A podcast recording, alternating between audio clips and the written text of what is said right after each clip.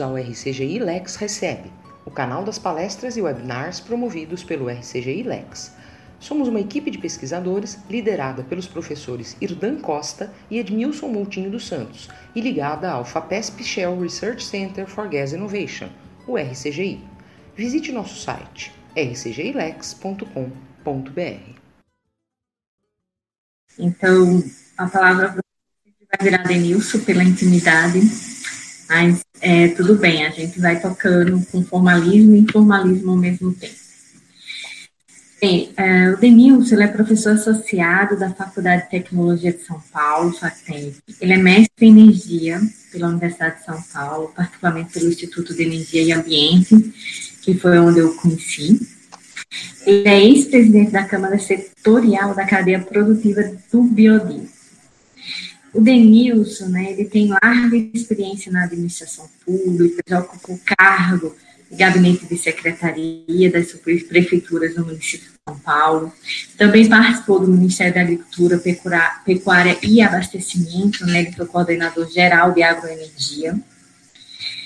Foi nessa ocasião que ele foi presidente da Câmara Setorial da Cadeia Produtiva do Biodiesel e coordenador do GT Biocombustíveis do Instituto Interamericano de Cooperação para a Agricultura da OEA. Em 2013, ele foi superintendente administrativo da CET, ou seja, uh, tem muitas opções aí para dizer quem o Denilson é em termos profissionais. Denilson, muito obrigada por estar aqui com a gente hoje. É um prazer ter a sua companhia, é um prazer escutar você. Hoje é uma das nossas últimas palestras do semestre, né? A gente só tem mais um evento na quinta, que é Gás Não Convencional, que é uma parceria da Rede Gás. Depois, em julho, a gente tem recesso para em agosto. Denilson, muito obrigada. A bola é sua.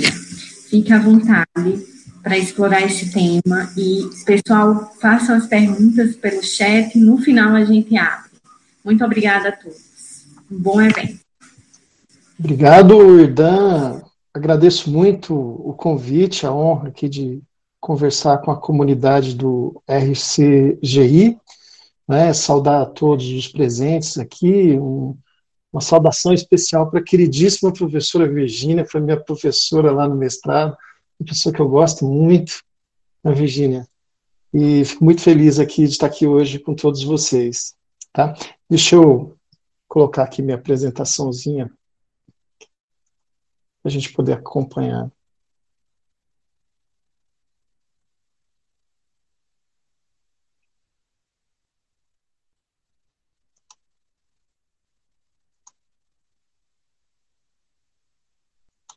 Agora há pouco funcionou. Vamos lá.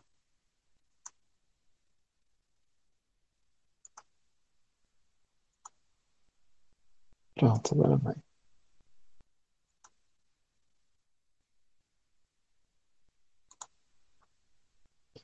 Bom, tá aí. É... Bom, eu tive a oportunidade de trabalhar mais diretamente com biocombustíveis no período do Ministério da Agricultura, Pecuária e Abastecimento, né? Tive lá a um convite do Alexandre Sapasson, que na ocasião era o diretor-geral de cana-de-açúcar e agroenergia lá no Ministério, e era uma função basicamente técnica, né? Nós trabalhávamos é, fundamentalmente com com o lançamento e o desenvolvimento do programa de biodiesel naquele momento, né? e com a discussão com, com toda a cadeia produtiva. É, a nossa agenda hoje, eu vou falar brevemente, rapidamente, da origem dessa discussão do biodiesel, o Programa Nacional de Produção e Uso do Biodiesel, conhecido como PNPB aqui no Brasil, que é a política pública inicial. Né? Eu vou falar das principais características dessa política pública, e falar um pouco do mercado na situação de como evoluiu e como se encontra hoje e trazer os pontos de discussão, né, o debate atual, os grandes pontos que circula o tema nesse momento. Né? A Ardan comentou comigo que os seminários têm sido em torno da questão da transição. Né? A transição energética, nós estamos vivenciando ela, estamos sendo testemunha e todas as discussões caminham em torno desse processo da descarbonização. E o biodiesel tem sua contribuição é, nessa discussão, obviamente. Né? Bom, o biodiesel não é algo novo, né? algo que se já conhece há muito tempo. Né? Enfim, é, ele não se constituiu num primeiro momento é, em razão daquilo que é o processo darwiniano energético, né? vamos dizer assim, se é que pode se falar dessa maneira, né? ou seja, as questões de escala, preço, né? densidade energética, é, o contexto logístico de produção, estoque, transporte. Né? Então, desde lá do início do desenvolvimento da indústria automobilística, já havia essa possibilidade da utilização dos óleos vegetais é, no motor ciclo diesel. Né? Os primeiros motores do diesel, inclusive, foram testados com, com óleo de amendoim. Né? É, a discussão ela é resgatada aqui no Brasil é, já no finalzinho do governo Fernando Henrique, é um grupo informal dentro do governo que começa a discutir essa possibilidade do biodiesel, até pelos acontecimentos uh, e os avanços da discussão uh, em países da Europa.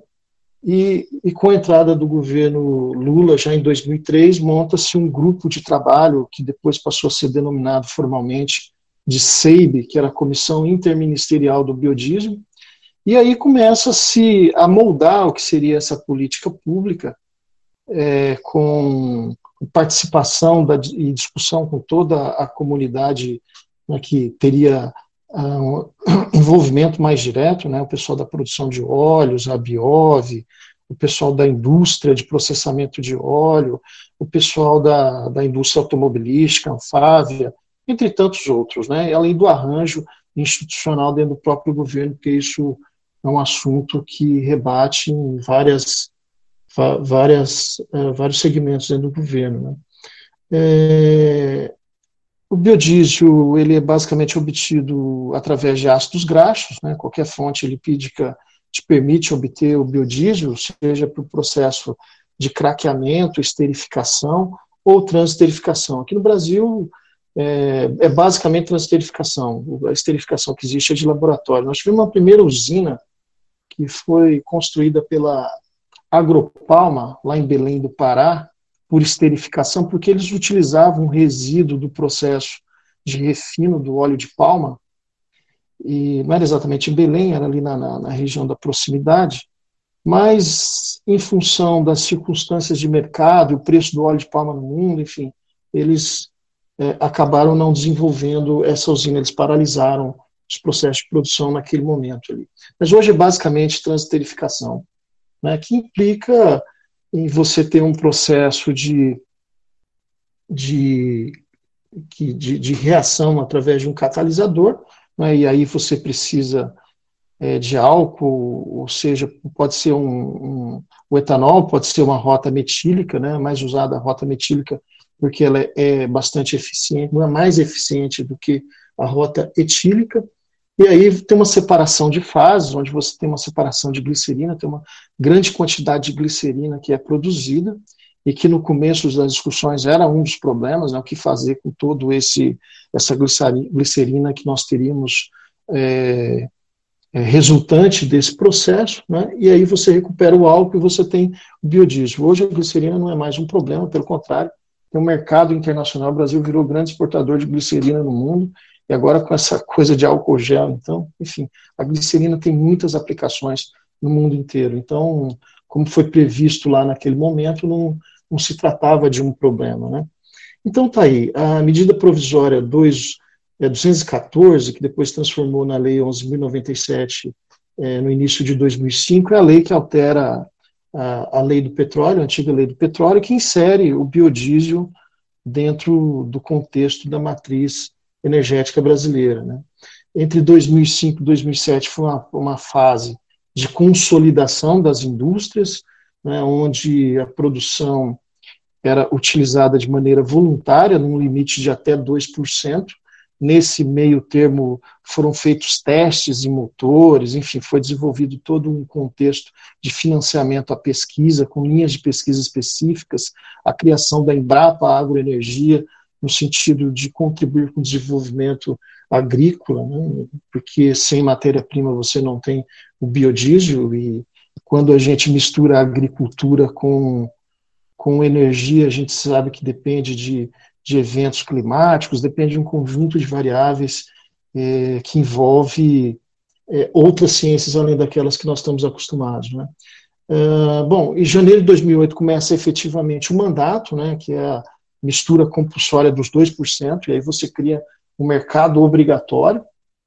E aí essa lei que foi aprovada lá em, em 2005, a partir da medida provisória 214, ela previa uma rampa de crescimento dessa mistura até 5% num prazo estabelecido, né, para que a indústria fosse se adaptando, o mercado fosse se adaptando, os órgãos de fiscalização fossem se adaptando, enfim, toda a cadeia produtiva, todos os envolvidos fossem se adaptando a partir dessa rampa de evolução.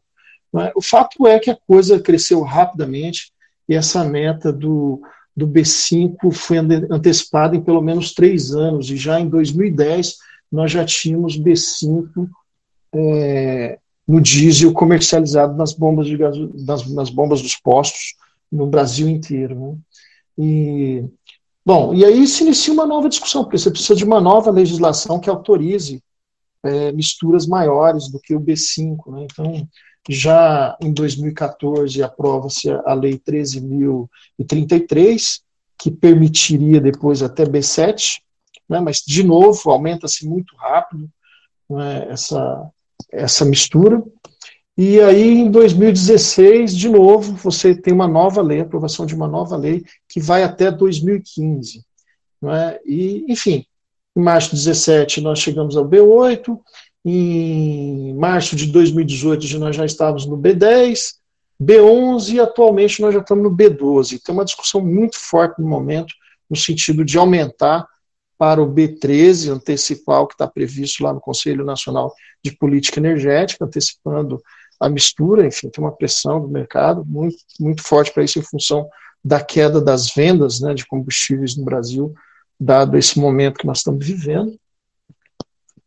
É, bom, a política pública ela envolve muitas questões, né? E a sua eficácia, obviamente, dependerá de como tudo isso está articulado. No caso do biodiesel, tinha alguns pontos fundamentais que eram necessários serem construídos naquele momento. Né? Primeiro, um marco legal que desse estabilidade para esse mercado, onde as contratações fossem possíveis, onde os financiamentos pudessem ocorrer com algum nível de garantia e estabilidade né, dentro desse, desse contexto todo.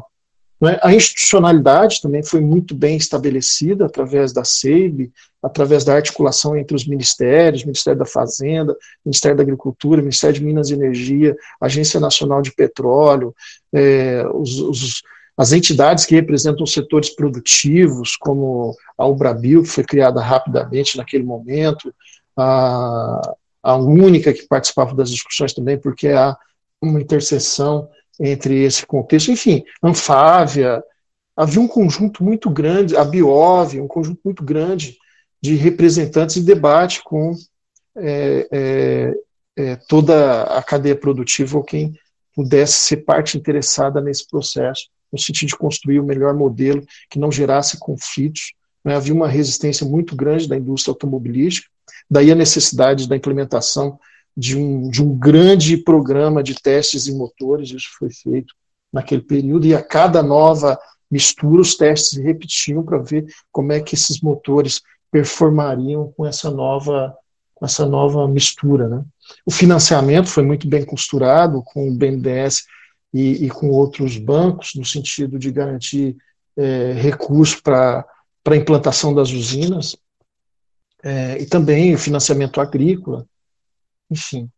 Né, do ponto de vista da pesquisa e desenvolvimento e inovação, também foram criados, na época, no MCT, hoje eu não sei mais como é que chama, porque parece que já mudou de novo, tiraram a comunicação lá do, do Ministério de Ciência e Tecnologia, não sei como é que está o nome, mas na época era MCT, Ministério de Ciência e Tecnologia, foram criadas linhas que financiaram pesquisas em diferentes, diferentes campos de conhecimento relacionado à, à indústria específica do biodiesel, né? A implantação do mercado com essa rampa, isso foi um negócio muito importante, né? muito importante, porque foi consolidando, foi se consolidando ao, aos poucos, né? seja na capacidade de, de fornecimento de matéria-prima, seja na capacidade de atendimento à demanda de cada, cada patamar desse de mistura.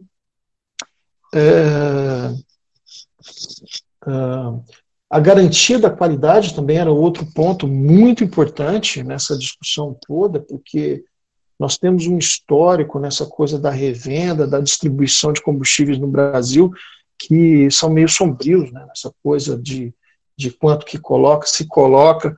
Né? O, o, biodiesel ele é mais caro que o diesel. E, e não tem uma tendência de, de, de se alterar isso uh, no médio e longo prazo. Né? Então, o estímulo econômico para não fazer mistura é muito grande.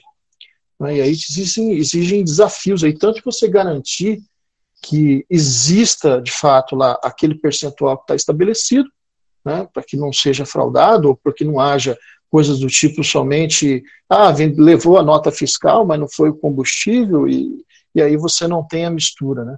Evitar as fraudes possíveis dentro desse processo todo.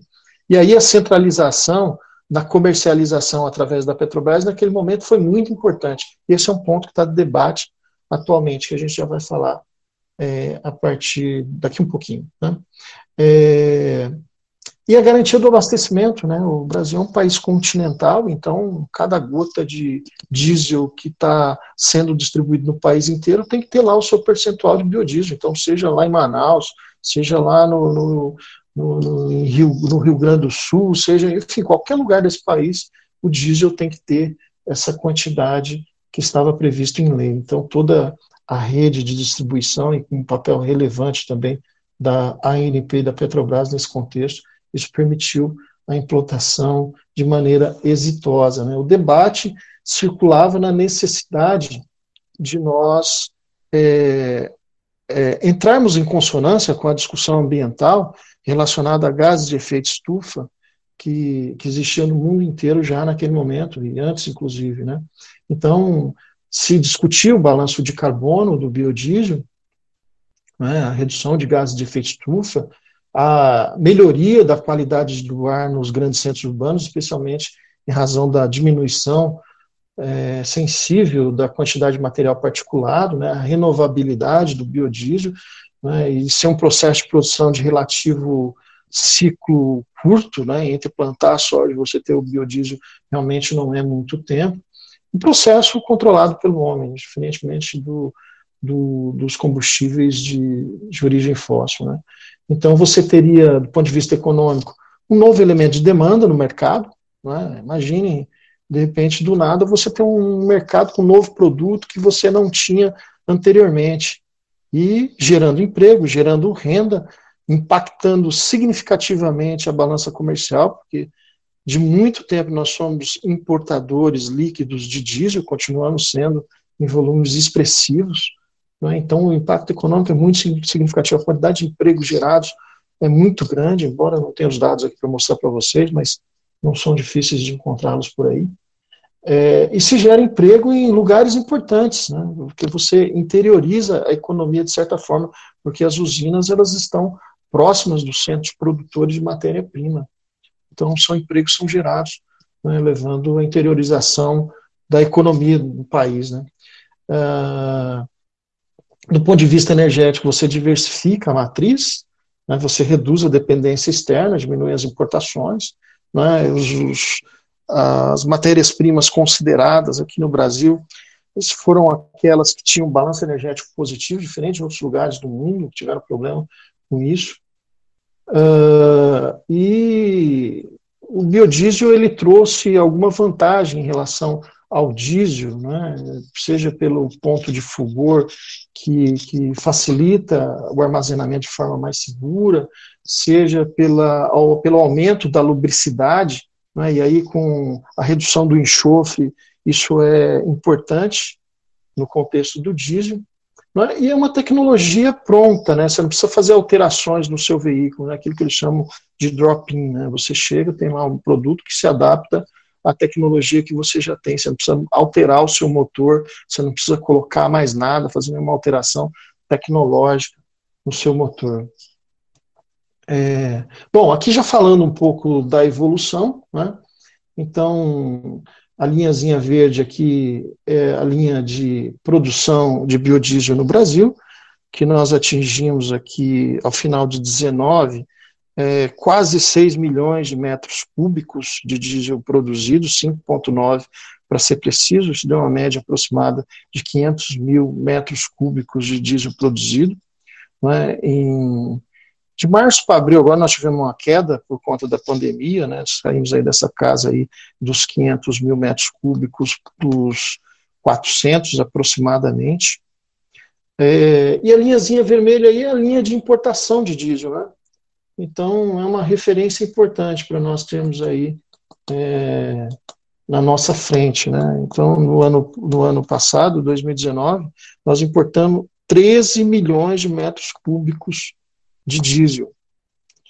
Né? Uma média de mais de um milhão de metros cúbicos por mês. Né? Então, com todo esse volume, com todo esse acréscimo que houve ao longo do tempo, né, na, na, na, produção de diesel no Brasil, ainda assim é, não é capaz de suprir a nossa demanda. Né? Isso demonstra um pouco o espaço para crescimento que há. Mas tem outros aspectos, claro. Um deles é a oferta de matéria-prima. Né? É, inicialmente, o programa ele foi pensado para que houvesse uma maior diversificação no uso das matérias-primas. Né? O objetivo disso, no governo na época, era a, a tentar estabelecer uma política de, de desenvolvimento rural, uma política que levasse algum nível de tecnologia de produção agrícola a regiões do país onde são menos desenvolvidas, e aí se discutiu muitas possibilidades. Mas a gente sabe que a economia, a realidade se impõe, né? não adianta você querer é, salvar a mamona no Brasil, querer resolver outras questões específicas, a economia se impõe. Né? O, o, a matéria-prima abundante no país é a soja, né? e a soja ela está sempre nessa faixa em torno dos 80%, 70% da produção de biodiesel no Brasil. E aí você tem as gorduras animais, especialmente o sebo bovino, um pouco de porco também, por conta uh, da indústria de alimentos que a gente tem no Brasil, né? a indústria de carnes especificamente. Né? Então, uma quantidade muito grande de sebo, que no passado era um problema, né? em alguns momentos era tratado como dejeto, né? e, e, você estabeleceu, na, na verdade, um, um novo, uma nova ótica de valor agregado para esse resíduo na época, que eram essas gorduras aí desses processos de produção de carne, abate de, de animais, né? É, o caroço de algodão era uma outra coisa também, né? Porque se você for olhar de fato para todas essas matérias-primas, o que você tinha é, em relação ao que está sendo usado para o biodiesel, ou era um negócio segunda categoria, como subproduto, né? por exemplo, na cadeia de soja, até hoje, ninguém planta soja por causa do óleo.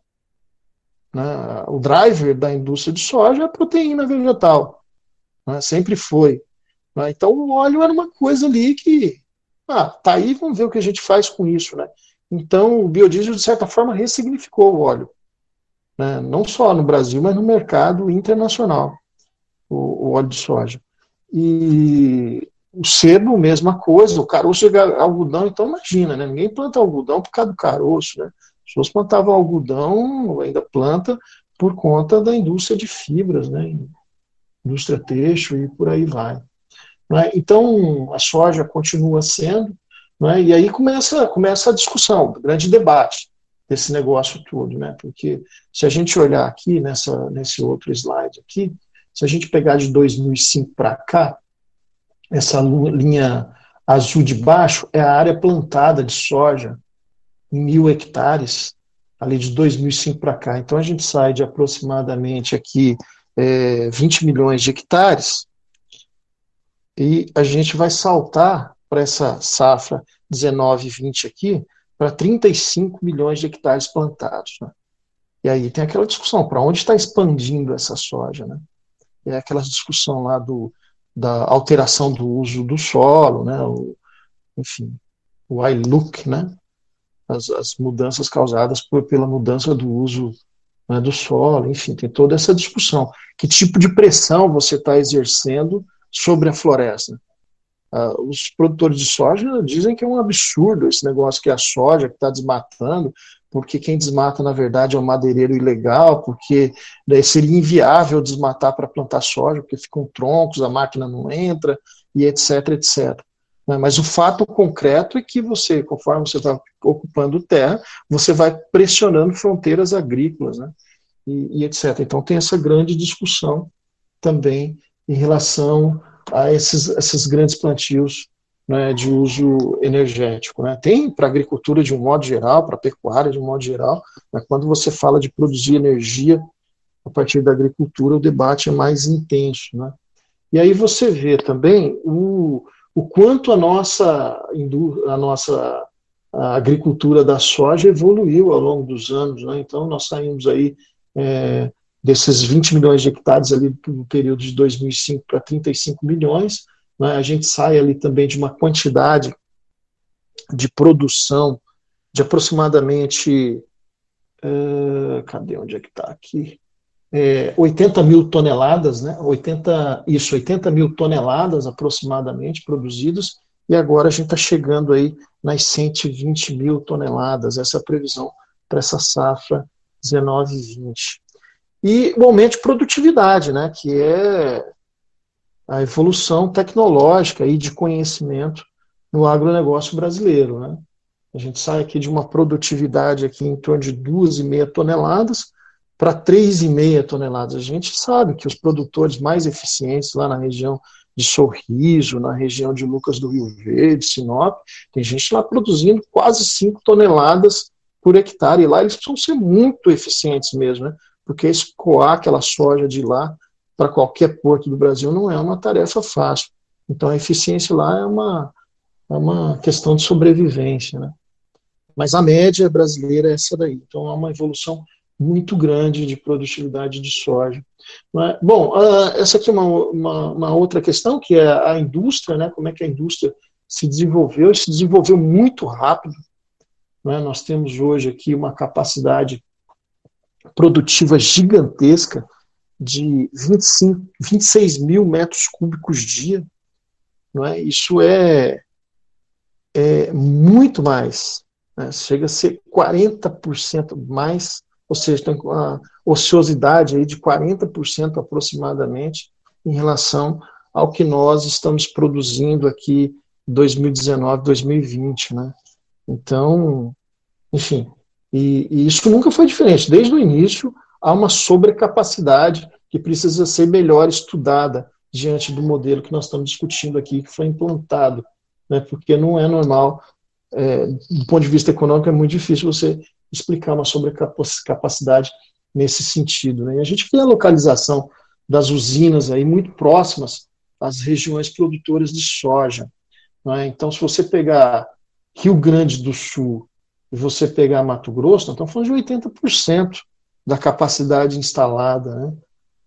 É, dividido aí aproximadamente em tamanhos iguais, né? um pouquinho mais para o Mato Grosso um pouquinho menos para o Rio Grande do Sul.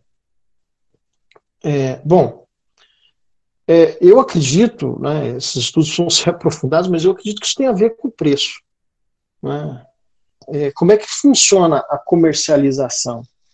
É, por conta de todo esse processo da implantação e essas preocupações que existiam com qualidade, com fraude, coisas do tipo, é, a comercialização foi estabelecida através de leilões, onde você tem um monopsônio, né, você tem um único comprador, que é a Petrobras, e hoje quem faz os leilões é, é a, a mas é a Petrobras, a compradora. Né, isso também resolve um problema tributário que tinha lá no início, né? Você garante a arrecadação do governo, evita fraudes e coisas do tipo, etc. A coisa da qualidade que nós falamos, enfim. Tem uma série de garantias e mitos e outras coisas mais importantes em relação a essa necessidade do, do, do, do leilão né, de, de, de abastecimento. Ele é feito aí mais ou menos a cada dois meses, sempre para períodos futuros, e você tem essas usinas, porque se você for olhar o grau de concentração também, não dá para dizer que é exatamente uma concorrência, né? São grandes grupos, normalmente grupos ligados ao agronegócio, muitos deles já, já vinham de negócios de soja, é, alguns outros que surgiram, né, mas você tem a JBS, por exemplo, forte, o negócio do biodiesel de sebo, você tem é, as empresas Granol, por exemplo, que já era de óleo, e, enfim. Enfim, muitas empresas relacionadas ao próprio agronegócio, e, e não são muitas, né? Então, se você olhar aqui o preço do biodiesel ao longo do tempo, ele é relativamente estável, né? E, e, e o preço em vermelhinho aqui, nessa outra cor que está colocado aqui, é o preço uh, do diesel. Desculpe, em azul, o preço do diesel. Tá? É, esse preço do diesel é o preço da refinaria, tá? para poder ter base de comparação com o preço da usina. Né? Então, esse preço, você vê que o preço do, do, do diesel ele é sempre é, abaixo do preço do biodiesel. Isso é um problema, né? porque se você for falar em liberdade de mercado, por exemplo, né, é difícil você garantir que terá mistura de fato. Né?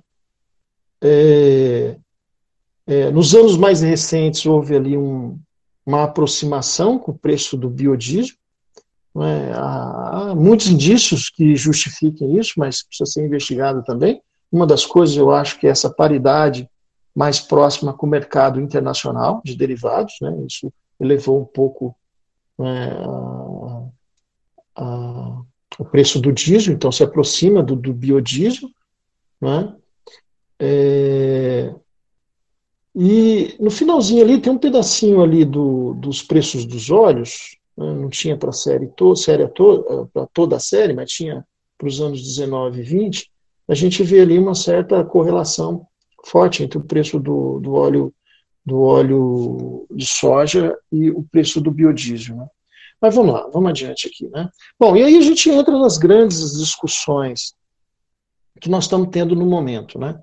Então, nós temos aqui uma, uma desde o impeachment da, da presidenta Dilma, nós temos uma mudança de, de sinal para o mercado, né? numa, numa visão mais liberal, né? Então, as discussões que vêm de lá para cá é de fato de liberalização do mercado, né? de desregular o setor, acabar com esse negócio do leilão, liberar a comercialização direta das distribuidoras com as usinas, né? porque há um entendimento, isso é indiscutível, obviamente, né? que a eficiência econômica está através do sinal claro de preço, concorrência, competição e etc. Né? E, e até certo ponto discutir liberdade de mistura, você tem um patamar mínimo mas você discutir autorizativamente, você é, até usar B100, porque não, dependendo das circunstâncias, né? E, e tem regiões que, se você está do lado de uma usina de biodiesel ali, pode ser que seja mais competitivo de fato do que você ter um, um diesel que vem, sabe-se lá de onde, né? Então, em alguns lugares pode ser que seja possível essa situação, né? Mas aí tem uma discussão né, que, que é parte do debate, né, que como é que você resolve a questão da qualidade, né, porque de fato né, pode ser um problema, tá certo? É, a outra questão diz respeito ao selo combustível social, que era é, uma indução à época no sentido de desenvolvimento rural, né, então aquelas empresas que comprassem mercadoria da agricultura familiar é, teriam benefícios fiscais e benefícios no leilão, e é assim até hoje, houve pequenas alterações, mas continua assim até hoje, mas se você for olhar é, criticamente, é um subsídio cruzado, e isso precisa ser olhado claramente. Né? A questão da garantia da mistura também é outra coisa que preocupa muito, né? É, enfim, as questões próprias aí dessa coisa de revenda e distribuição de combustíveis também estão associadas a esse contexto todo. Então, isso é uma parte importante da discussão. Né? Acabar com o leilão está na pauta aí, qualquer é, debate que você entrar que envolva o pessoal do, do, Ministério de Minas e Energia, o pessoal da ANP, o pessoal que é o sinal do governo, né? é o sinal da política do momento. Né?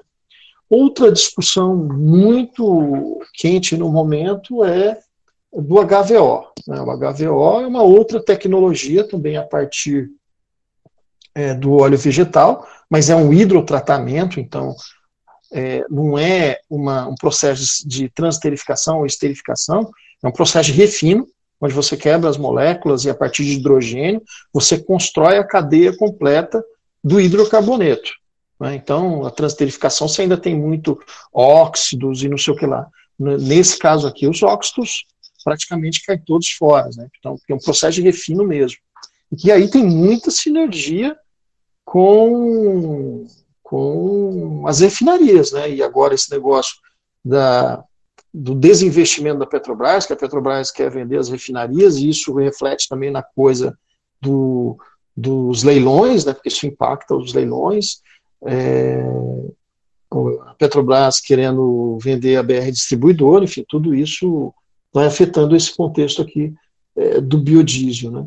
Então, é um negócio que tende a ser muito competitivo, não só para o tal do diesel verde, mas também para o bioquerosene de aviação, porque você consegue construir também é, é, o, o, combustível de aviação, aí no caso, né, e, e esse setor aéreo, eles estão com uma política muito, é, como é que eu diria aqui, importante em relação a esse contexto da descarbonização, já com, com metas impostas no mundo inteiro através da ICAO, e, enfim, é, é algo que vai se viabilizar não por política pública, mas por decisão do próprio segmento econômico. Né? O segmento econômico tomou a decisão, a partir de tal data nós temos tal meta, tal data nós temos tal meta. Então imagine os aviões que estão chegando aqui no Brasil e não tem como abastecer com aquelas cotas que estão estabelecidas. Né?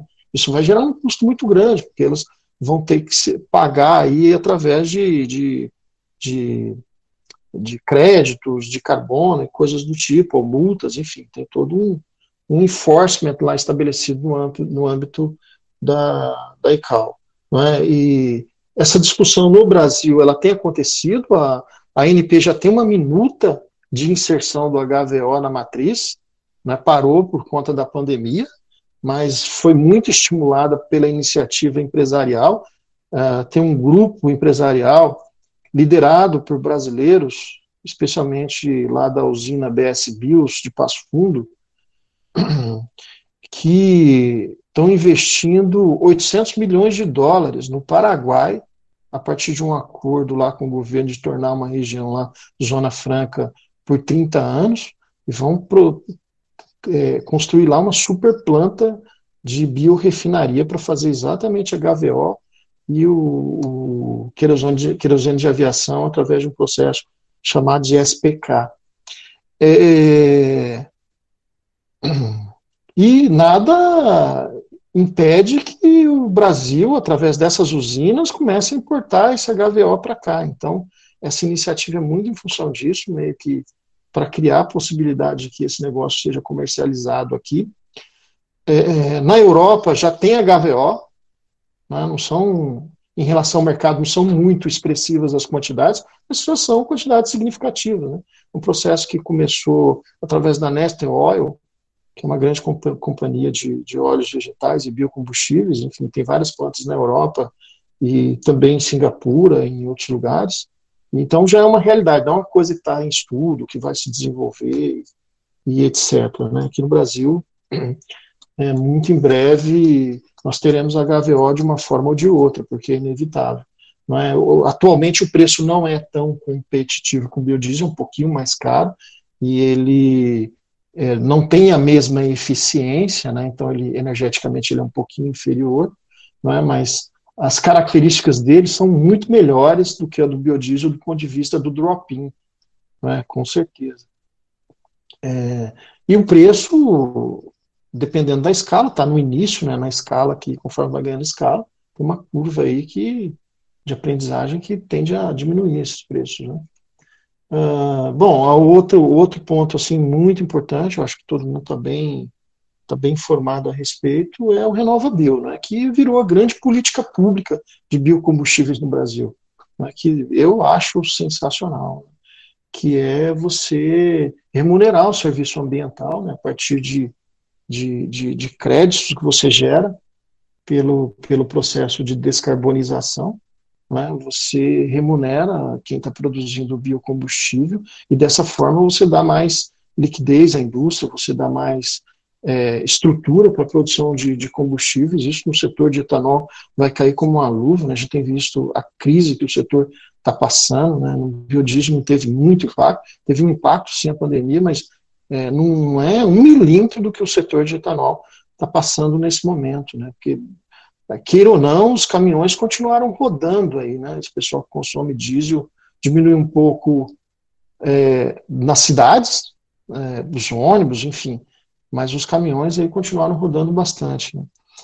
É, enfim, já, começou, já começaram a comercialização dos CBIOS, né, já, já, tivemos aí alguns negócios com preço médio aí de, de 10 dólares, e esse negócio tende realmente a crescer. As distribuidoras são obrigadas a, adquirir, né, para compensar as suas emissões, mas eu entendo, do meu modo singelo aqui de ver esse negócio, que isso é, vai cair muito bem em muitos segmentos. Né? Imagine alguém fazendo um show lá, o Rock in Rio, e antigamente as pessoas falavam, não, que eu estou plantando não sei quantas árvores, não sei aonde, para compensar essas emissões aqui. Não, agora está aqui, está compensado, porque eu comprei os créditos aqui, os CBIOS e tal, né, os créditos de descarbonização. Né. Então, acho que vai ser um mercado bastante interessante e é uma inovação muito interessante vai nortear toda a nossa política vai dar suporte a atingir as metas que do Acordo de Paris, isso é um negócio muito importante, e não são metas é, muito fáceis de serem atingidas, são ambiciosas.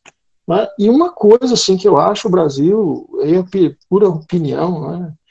É muito atrasado nessa discussão, né? sabe-se lá por que razão, né? que é a coisa dos veículos elétricos. Né? O mundo inteiro está falando disso, tem países na Europa que já decidiram que não tem mais é, veículo elétrico a partir de tal ano, tipo 2025 a Holanda, né, não tem mais motor a combustão, vai ser elétrico e etc. E que uma coisa assim que meio né, todo mundo cara de paisagem, não estou entendendo direito o que está acontecendo nos governos, enfim, nos órgãos que atuam com a política pública. Né? O Brasil praticamente não tem carro-veículo, não tem, tem pouquíssimas iniciativas aqui e ali, mas alguém pode dizer assim, ah, mas tudo bem para ciclo Otto, né? Mas e o ciclo diesel, né? Olha, em São Paulo, na época eu estava aí no transporte aí, já uns, acho que já tem uns quatro anos, mais ou menos, nós recebemos a título de teste, não lembro se foram três ou quatro ônibus da chinesa BID, ônibus bonitos, ônibus confortáveis, a bateria. Né? E e nas grandes cidades, nos grandes centros urbanos, isso é um negócio muito importante, né?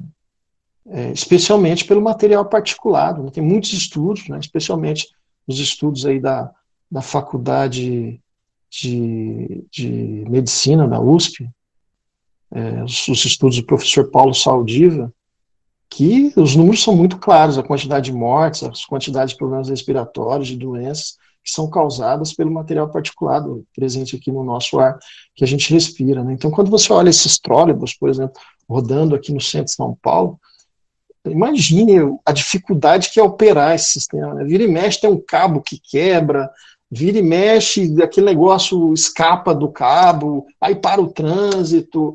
É um horror. É muito mais caro, mas é muito mais caro. E, mas tem uma razão, né, que é ambiental.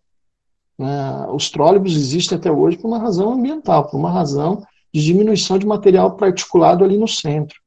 Então, esses ônibus da BID são, foram super bem-vindos, estavam aí em teste, aí mudou o governo, não sei como é que eles tocaram, mas eu achei uma notícia aqui que no final do ano passado eles receberam mais 15, essa foto que está postada aí, exatamente da BID, né? E então, os ônibus, ainda que seja uma parcela, o transporte público urbano sobre pneus nas cidades, ainda seja uma parcela menor do consumo de diesel, é significativo. Né? E como é que vai ser a evolução dessa tecnologia? Pode ser que em algum momento chegue nos caminhões de carga, coisa do tipo. E, e enfim, então, assim, resumidamente, sem. A, a falou para mim uns 40 minutos, eu estou vendo aqui que eu estou nos 45, né, para a gente ter tempo de conversar aqui um pouquinho. Tá? Então, eu paro por aqui, agradeço imensamente a oportunidade, fico muito feliz aí de participar da comunidade do RCGI, rever os colegas aí, professora Virginia e os demais aí, tá bom? E a gente fica aberto, então, para conversa naquilo que eu for capaz de, de responder aí os questionamentos, tá bom? Denilson, muito obrigada pela excelente palestra. Foi muito bacana ver né, o quão atual essa temática tem sido discutida e aqui no RCGI, também no IEE, muitos projetos visam essas temáticas. A gente tem entre os participantes o Tiago, né, que tem feito pesquisas relativas à mobilidade urbana. Professora Virginia também né, tem feito várias pesquisas em relação a usos finais. Então, todos esses temas e esse debate atual de biodiesel é muito relevante para o IEE e também para o RFI. Nesse contexto de transição energética, como você bem apontou, a gente tem o Renova Bio, e como uma grande política pública que veio nesses anos para exatamente estimular o setor. E nessa linha, a gente tem discutido muito no RCGI agora, também o, o BEX, que é exatamente olhar a biomassa e tentar gerar as emissões através da estocagem é, de carbono em, em campos geológicos devidamente adequados. Então, todos esses temas têm sido objeto é, de discussão dentro do RCGI e o RCGI Lex acompanha. Eu vou abrir para as questões, né, e agradecendo desde já a todos os participantes é, e, e, vou abrir. Obrigada, professora Virginia. A professora Virginia mandou a mensagem no chat. A gente agradece muito você estar aqui. É bom matar a saudade, né? A gente Muito bom. Fazia tempo que eu não via a Virgínia. Eu também, faz tempo que eu vi ela. Eu vi, eu a vi, acho que foi em março, antes de começar a quarentena. Então, é muito bom encontrar todo mundo. É, vou abrir para as perguntas, então, pessoal. Bem, é, enquanto o pessoal vai se organizando para fazer pergunta, eu vi que a Paola também está aqui, a Paola faz é, mestrado nesse tema também. Denilson, eu queria saber de você, relativamente ao Renova Bio, na sua visão, uh, o estado de São Paulo obviamente, é um dos grandes é, territórios, um dos grandes locais onde vai se desenvolver o Renova Bio. Na sua opinião, quais são os outros é, estados brasileiros, outras regiões que podem se aproveitar do Renova Bio? Então, então eu, eu acho o seguinte, olha, que menos regionalmente, mas do ponto de vista econômico, eu acho que, o, que, o, que os CBIOS, assim, eles vão ter grande penetração na economia como um todo, né? porque eu tenho a sensação, veja, não dá para afirmar isso, mas que nós estamos num processo crescente da importância com o meio ambiente, ou seja, da consciência coletiva das pessoas em relação ao meio ambiente. É? Então, na medida em que ocorre esse aumento da consciência coletiva, assim, na lógica de Durkheim, né, vamos dizer assim, é, há uma percepção de valor também no mercado, né? Então, as empresas, elas começam a sentir que isso é importante em relação ao seu público-alvo. Né? Então, o exemplo que eu dei, ah, vai ter um show. Né? Por que você não é obrigado? Por que, que essa empresa que realiza show vai comprar esse certificado, né? ou seja, esse crédito, desculpa, esse crédito. Por que razão? Para dizer, olha, não, aqui eu, eu não estou preocupado com as questões ambientais, com aquecimento global, com emissões de gases de efeito estufa, e eu, esse meu evento é neutro. Por quê? Porque cada vez mais as pessoas dão valor a isso. Né? E se as pessoas é, dão valor a isso, então o mercado competitivo absorve isso, absorve rapidamente. Né? E a, a pandemia, eu acho que tem é, explicitado essa temática, no meu modo de ver. Pode ser uma visão do momento aqui, né? Mas pode ser que depois, amanhã, tá todo mundo de novo queimando carvão e petróleo por aí, né? Mas eu acho que o debate vai ser mais intenso. Eu acho que o tema tende a ter mais evidência, enfim. É, então, assim, regionalmente, você fala assim, bom, nesse lugar ou naquele lugar, tem a presença dos produtores de, de biocombustível, né? Enfim, onde tem produtor, de certa forma, há, há o benefício do, do, da, da venda, da comercialização dos, dos créditos, né? e o desenvolvimento econômico que percebe que isso é importante do ponto de vista de competitividade, do ponto de vista uh, mercadológico, né? de ser uma empresa sustentável, de ser uma empresa que está preocupada com as questões ambientais, para além de, daquilo que é obrigação das, das revendedoras de adquirirem esses, esses créditos. Tá bom? Não sei se. Tá ótimo, Denilson. É bom ah, essa visão do setor renovável como uma política nacional, né, e não só nacional. É, no chat tem algumas perguntas, eu vou passando. A professora Virginia pergunta como você vê a eletrificação dos transportes afetando renovável, biodiesel, etanol? É porque, assim, você tem uma concorrência, né? São uhum. substitutos. E aí, nessa linha, qual a sua visão, né? Então, olha, é, eu vejo assim, lá, lá, no governo, na época, a gente tinha aqueles debates internacionais, é, que num primeiro momento as pessoas não acreditavam muito em biocombustíveis como solução, ou diziam, não, que essa quantidade de petróleo, como é que vocês vão substituir com cana e soja? Enfim, mas, na verdade, não, não, não, existe uma solução única, né? Não tem uma coisa que, olha, acabou a era do carvão, agora é a era. Eu acho que tem um conjunto de iniciativas. Né? Se a gente olhar o crescimento da demanda energética no Brasil e em outras partes do mundo, acho que está muito visível. Né?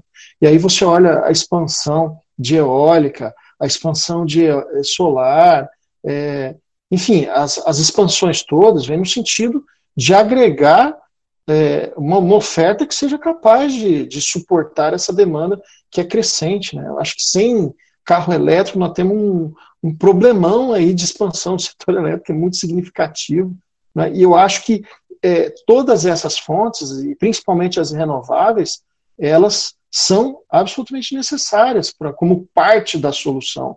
Né? Então, a gente imaginar, por exemplo, é, o biocombustível aeronáutico, o bioquerosene. Né? Pode não ser a melhor opção, mas para uma transição, sim. Né? E o pessoal dos setores, mesmo que você vê as discussões na ICAO, né? o pessoal aqui do Brasil, da IATA, enfim, você olha o pessoal falando a respeito disso, fala, olha, tem uma tendência elétrica nessas grandes aeronaves, mas hoje a gente sabe que tecnologicamente é impraticável. Agora, tem uma sinalização de desenvolvimento tecnológico, né? Para essas coisas todas. Então, acho que tem um conjunto de situações que vão se compor, né? vão se compor. É, dos biocombustíveis, é, é, enfim, em todas as outras fontes aí da matriz, aquilo que é renovável, acho que será muito mais bem-vindo e terá estímulo, né, em relação aos combustíveis fósseis, em relação a investimentos que são mais impactantes do ponto de vista de hidrelétricas ou coisas do tipo assim, acho que sempre terá esse olhar, né? Então acho que tem muito espaço ainda durante muito tempo, né? Quando, a gente vê o HVO, dá a impressão assim, ah, agora vai acabar o biodiesel. A gente vê algumas discussões, alguns fóruns, né? E agora a turma está meio à toa, está tendo muito webinar, essas coisas, a gente fica olhando, fala, não, mas agora vai falir, não vai, né? Porque até esse negócio crescer, nenhuma transição energética, ela é muito ágil, né? A outra coisa é que as, a, as usinas de biodiesel elas têm possibilidade de se tornarem biorefinarias. Né? Então, é, tem um processo, né? Um processo. Agora a gente vê que nessa, nesse processo darwiniano aí, o HVO é uma, é uma possibilidade assim, bem real, bem factível, né? Porque tem um monte de coisa que a gente discute já há dezenas e dezenas de anos e décadas e etc., que o Fischer-Tropsch, não sei do que, o, o B2, B2L, Biomass to Liquid, enfim, tem um monte de coisa, terceira, não sei quantas gerações, enfim, que vão acontecendo, muitas dessas coisas vão acontecer, mas tem um processo aí de seleção meio que natural daquilo que é competitivo, que atende essas características energéticas do ponto de vista logístico, de, né, de transporte, de quantidade, de densidade energética. Um avião precisa de densidade energética, tem que sair aqui com uma quantidade não muito pesada, né, e ser capaz de cumprir aquele, né, enfim, todos esses contextos aí. Não sei se eu respondi, professor. Sim, excelente. Excelente, Denilson. É, tem mais uma pergunta é, do Tiago, depois da Virginia. Uhum. Boa noite, Denilson. Gostaria de perguntar sobre o uso de biodiesel em caminhões e ônibus. Em que estágio se encontra essa tecnologia? Do biodiesel?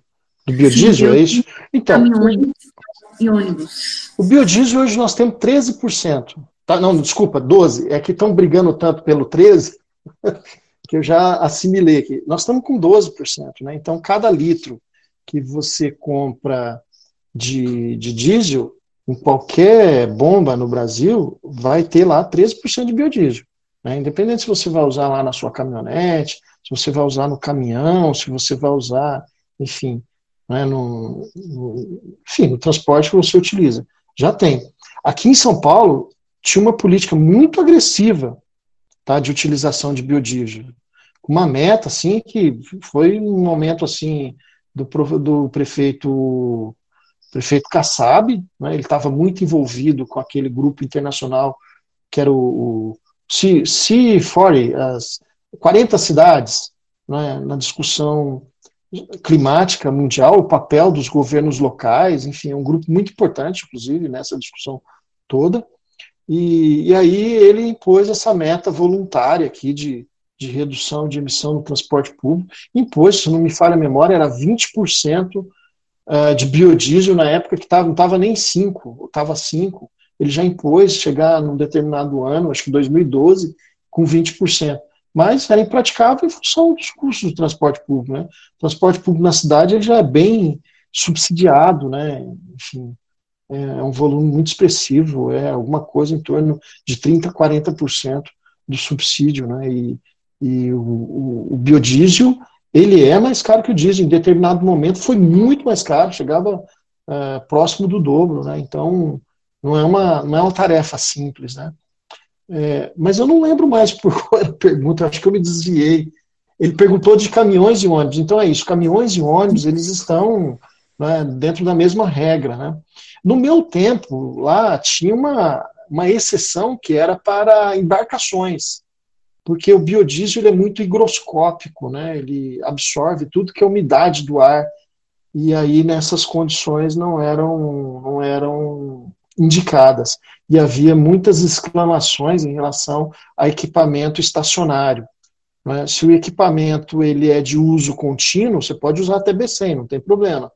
Mas se você, por exemplo, um gerador, né? se você usa o gerador um dia, depois você vai demorar seis meses para usar, né? então não use biodiesel, tente comprar um diesel puro, porque o biodiesel ele degrada, ele é um, ele é biodegradável, né? Se ele ficar ali muito tempo, ele começa a é, ter problema com bactéria, enfim, é complicado, né?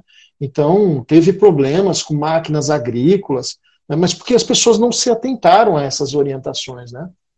É, e, e, aí, bom, aí já houve um entendimento, então se resolveu todas essas questões, e as pessoas sabem que quando nós estamos falando de equipamento estacionário ou de uso muito esporádico, é, evitar deixar o biodiesel lá no tanque lá parado, porque vai dar problema. Né? Então, um pouco nisso, nesse contexto, acho a pergunta dele, né? Do Tiago. Sim, sim. Ele também tá. tem perguntado sobre é, em, que, em que estágio né, se encontra a tecnologia e se há alguma previsão para o uso da tecnologia B100. Não, não. Não, isso sim, eu sou contra. Assim. É, é, nós vamos ter que plantar soja aonde, entendeu? É, é essa discussão. Então, aquilo que a gente está falando, a senhora, tem, existem as contribuições né, de cada setor, né, quando eu estava lá no Ministério, por exemplo, o grande tema da minha pasta lá era biodiesel, mas eu cuidava também de biogás, eu cuidava lá de florestas plantadas, né, e foram assuntos assim que a gente conseguiu desenvolver. Hoje a gente vê resultados de biogás, tem biogás em tudo que é lugar, né, enfim. É, nós desenvolvemos muitas coisas relacionadas a isso, porque cada coisa tem a sua contribuição, né? Cada coisinha tem a sua contribuição e vai se somando né? nessa lógica toda. B100, pelos volumes que nós temos hoje de, de, de diesel, e hum, acho que não faz sentido. Faz sentido assim, olha, vamos supor que eu tô lá em Sinop, tá? Eu tenho uma, uma propriedade lá, eu tenho uma máquina agrícola, eu tenho um trator, eu tenho, tenho um consumo de diesel muito significativo. Tenho uma usina de biodiesel ali do lado. Por que, que eu sou proibido de ir lá e comprar meu B100? Entendeu? Então, nessas circunstâncias, eu sou absolutamente favorável de liberdade no mercado para o consumidor decidir o que ele quer fazer. Tá certo? Se ele quiser botar B100, ele coloca. Agora, como política é, compulsória, nos mandatos que nós temos, porque hoje é obrigado misturar. Tá certo? É, se falar assim, ah, B50, B100, aí não, aí eu sou contra, porque nós vamos ter problema. Né? É, para onde vai esse plantio de soja? Para onde vai, entendeu? É, qual o impacto disso com o preço? É, é, muito, é um volume muito significativo, né?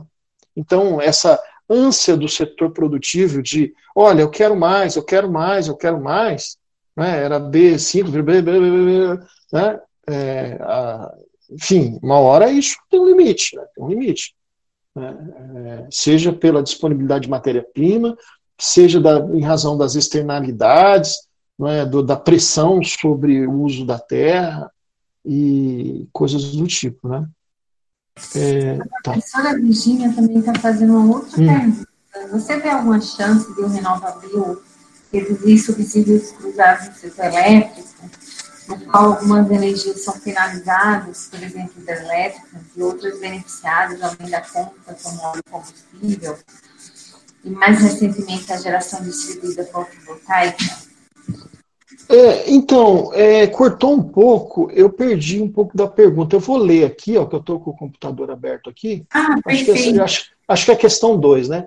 Você vê alguma chance do, de o Renova Bill reduzir é, subsídios cruzados no setor elétrico, é, no qual algumas energias são, são penalizadas, hidrelétricas, outras beneficiadas além da conta, óleo combustível, por exemplo, né, recentemente na geração distribuída ou fotovoltaica? É, acho que não. Acho que não. Né? O, o Renova Bio, até o ponto que eu sei, ele é exclusivo para biocombustíveis. Né? Então, eu, eu não vejo assim é, esse impacto. Né? A não sei naquelas é, geradoras de bagaço de cana, de biomassa, né? e tem um impacto é, específico. Agora, até onde eu sei, tá, da política do Renova Bio, não tem para hidrelétrica. Tá? Acho, que, acho que não tem isso aí. Eu acho isso também um grande problema, viu, professora? Oi, Denilson.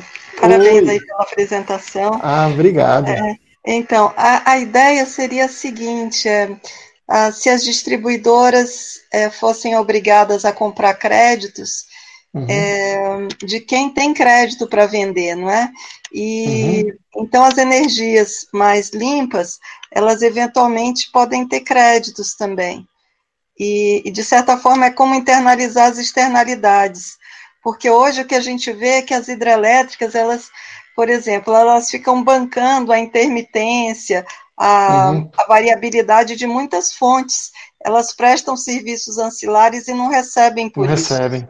É, e as térmicas a óleo, por exemplo, poderiam internalizar, ou então, se tivesse uma, uma obrigação de redução, elas teriam que comprar também créditos do Renova Bio. Ah, eu acho que é uma ideia, professor, assim, mas é, eu, eu, dos debates que eu acompanhei, eu não vi nenhuma discussão nesse sentido, assim. Mas pode ser pura ignorância minha, né? Uhum. É, mas eu acho que é uma ideia interessante a ser discutida, né? É, elétrico... é uma ideia meio, meio maluca, mas uhum. é, não está ainda na pauta, mas é, é só, é só o, que a gente andou pensando sobre essa possibilidade. Mas muito obrigada. Tá. Do, do que eu tenho visto assim do setor elétrico, eles estão num processo intenso de liberalização do mercado também, né? Eles estão, estão lá com um grupo de trabalho chamado modernização, que está revendo tudo isso, né? Processo de precificação, MRE, elastro, é, enfim, todas essas distorções que foram causadas aí ao longo do tempo, esses subsídios cruzados, a problemática toda, está na pauta lá de discussão, né? Está meio paralisado agora é verdade, pela. É, está paralisado agora por conta da, do Covid, né? Inclusive a mudança na 482, que virou um debate aí gigantesco aí da, da questão da, da geração distribuída, né? O tamanho do estímulo, aqueles estudos que eles mostram lá do da espiral da morte das distribuidoras, imagina, exagerado, né? mas enfim. É um pouco de exagero, mas é isso mesmo. É, é isso mesmo, é, porque tem, tem quem paga a conta, né? Quem está pagando por essa conta, né? Então, subsídio cruzado, com certeza, né? Acho que é isso. É, Denilson, a Karina, uma pergunta, se você é a favor dos dos leilões e da abertura do mercado. Ah, mas desde quando eu estava lá, eu via isso, meus nariz torto, assim, né? Você está em governo, você, você trabalha dentro do, que, do espaço possível, né? É, se você tem um monopsônio, né? E do outro lado, uma espécie de oligopólio, né? Agora tem mais gente participando, tem mais usina, cada vez surgem mais. Né? Mas é, tem que criar mecanismos, eu não sei quais, veja, eu não tenho resposta para isso, porque é complexo realmente, eu não vou negar que os problemas não existam. Né? Tem que criar mecanismos para instituir a competitividade nesse negócio. É muito estranho você ter uma sobrecapacidade e cada dia abre mais usinas. Eu abri o site da ANP esses dias, tem mais três usinas com solicitação de, de autorização, né? Quer dizer, tem tá alguma coisa errada, né? É, que carece uma análise. Né? Então, precisa estabelecer a competitividade. Agora, é real o problema da qualidade, é real o problema das fraudes, tudo isso é real. A gente vê isso no mercado de gasolina, né? a gente vê isso, enfim, em muitas circunstâncias. Né?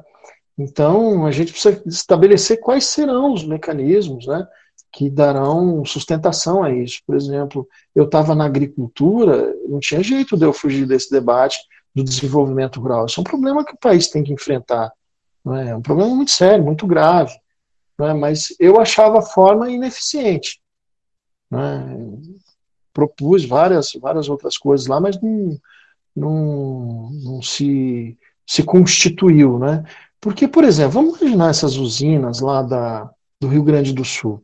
Quem conhece a realidade agrícola do Rio Grande do Sul sabe que os mesmos agricultores familiares, os pequenos, eles estão organizados em cooperativas. Cooperativas que se tornaram grandes negócios, em grandes estruturas. Mesmo o pequeno proprietário lá, ele planta soja, que é uma plantação intensiva em tecnologia, intensiva em capital, né? porque a cooperativa tem uma máquina gigantesca lá que planta toda a terra dele lá numa passada e depois vem colher. E Quer dizer, então, eles já estão integrados economicamente, tecnologicamente, enfim, é, participam de um mercado global, então não sei se é o caso de ter, sabe, esse tipo de coisa, né? E se há carências, eu acho que tem formas mais eficientes de lidar com isso, né? É, uma das coisas na agricultura que está, lamentavelmente, é, abandonado já há décadas e décadas e décadas é a rede de, de de extensão rural, né, que é o pessoal que dá treinamento, que qualifica os pequenos agricultores, né, e a região norte, nordeste, uma parte do centro-oeste, é, uma parte ali do norte de Minas carece muito disso. Né, a gente tem uma agricultura de subsistência, né, e a gente sabe hoje que a agricultura ela é possível, inclusive para os pequenos. Né, você tem culturas mais intensivas em mão de obras que são rentáveis. Né. É o caso do programa do Dendê, que a gente ajudou a montar, a estruturar esse programa lá na época, que é muito interessante para o pequeno agricultor, porque ele é intensivo em mão de obra, é, é, difícil mecanização, é um produto de valor agregado, é, e que cabe perfeitamente é, para a agricultura familiar. É? Você precisa de uma indústria que é intensivo em capital, tem um grande investimento, mas a indústria comprar as terras, aí você inviabiliza o negócio. Né? Então você precisa dos pequenos proprietários de terra ali, né, que façam contratos, e no caso lá, na época, nós estabelecemos a precificação do contrato vinculado ao mercado, mercado global, da Bolsa de, de, de Rotterdam, né, que o preço, o preço do óleo de palma é um, é uma commodity né, internacional, você tem como saber, então não tem essa de né, dessa verticalização, às vezes, é, que depreda os, os fornecedores, né, e aí o fornecedor no monopsônio ali não tem saída, não tem alternativa e coisa do tipo, né. Então, conseguindo criar regras ali, que é um negócio muito interessante para o desenvolvimento daquelas pessoas ali, as pessoas que viviam ali naquele sistema de desmata um pedaço aqui hoje, planta mandioca, e a terra fica fraca, desmata outro pedaço. Acabou com isso. Né?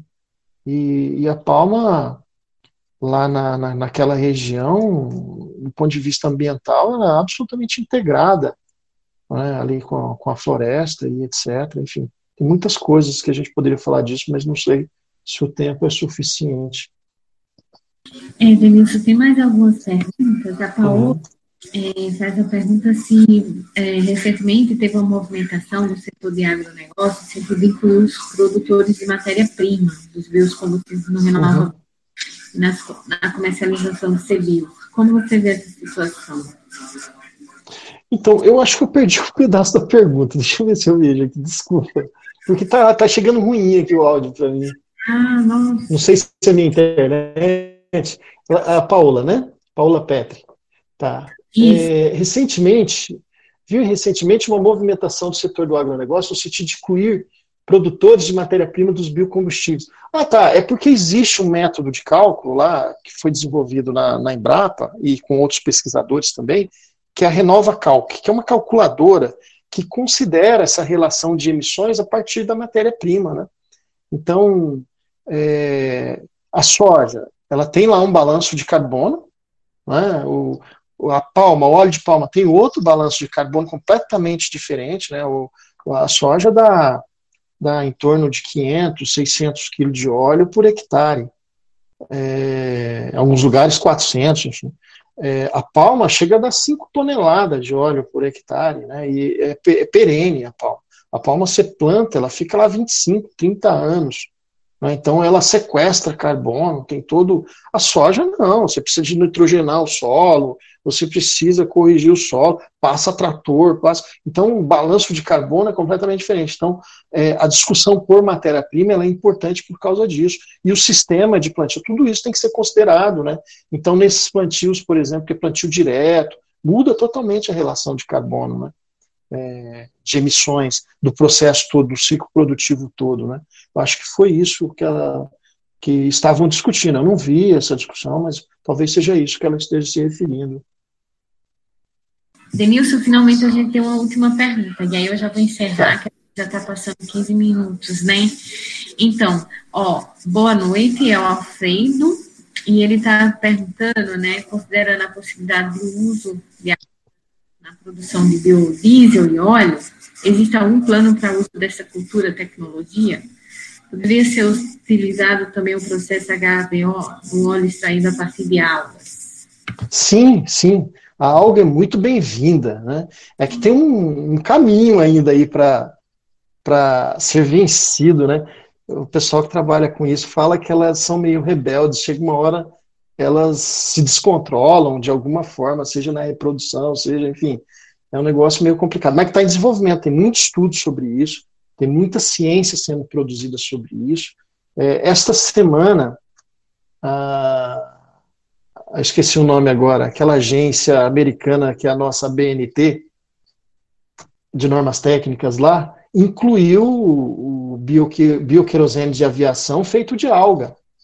Ah, então, é um negócio, assim, a ser super comemorado, né, porque essas coisas são estudadas né, especificamente, para vocês terem uma ideia, a ASTM, né, a ASTM, é, os bioquerosenes que estão sendo aceitos são aqueles bioquerosenes que estão passando lá pelo crivo da STN e também da Força Aérea Americana.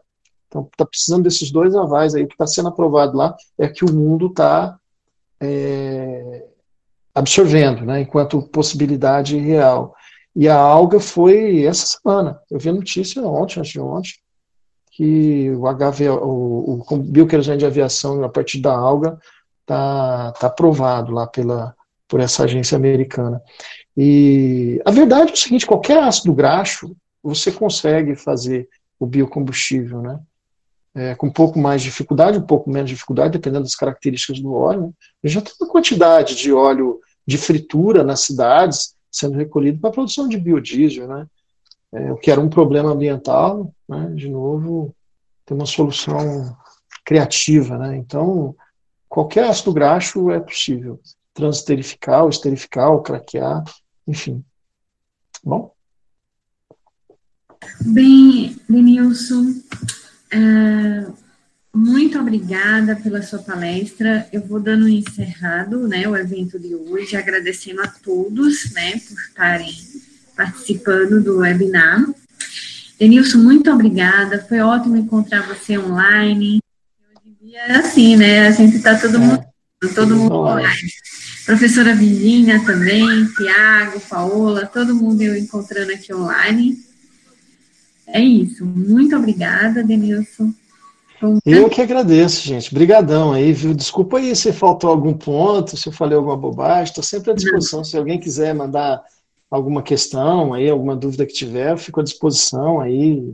Enfim, no que eu for útil, tá bom? Acho que você tem meu e-mail aí, né, Erda? Sim, Pode passar para o pessoal, não, não tem problema nenhum. A apresentação foi tá. excelente, você está de parabéns. Ah, obrigado. A, a gente está recebendo aqui muitas, não, né, todo mundo agradecendo, dando os parabéns desejando boa noite. A gente pede que vocês também sigam a gente nas redes sociais, no nosso site tem todas lá, entrem também no nosso, no nosso site.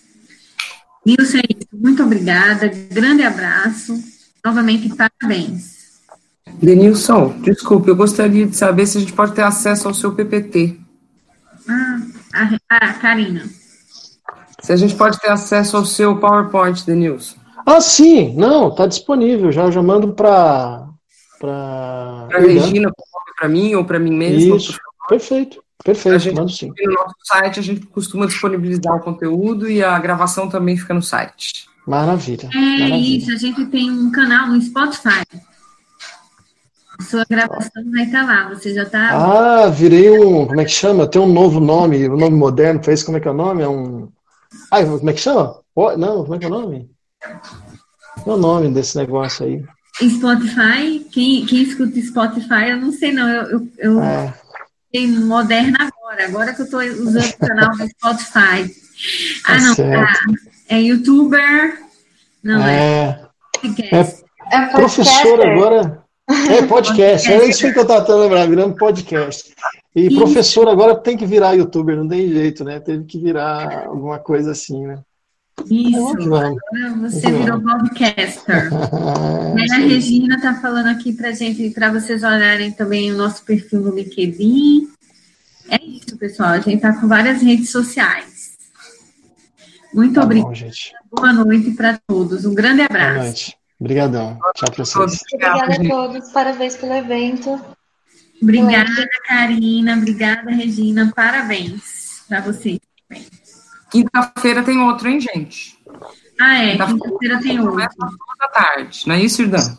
Isso, das duas às cinco da tarde. Vai ser sobre gás não convencional. A gente espera todo mundo, então. Um abraço. Um abraço. Boa noite.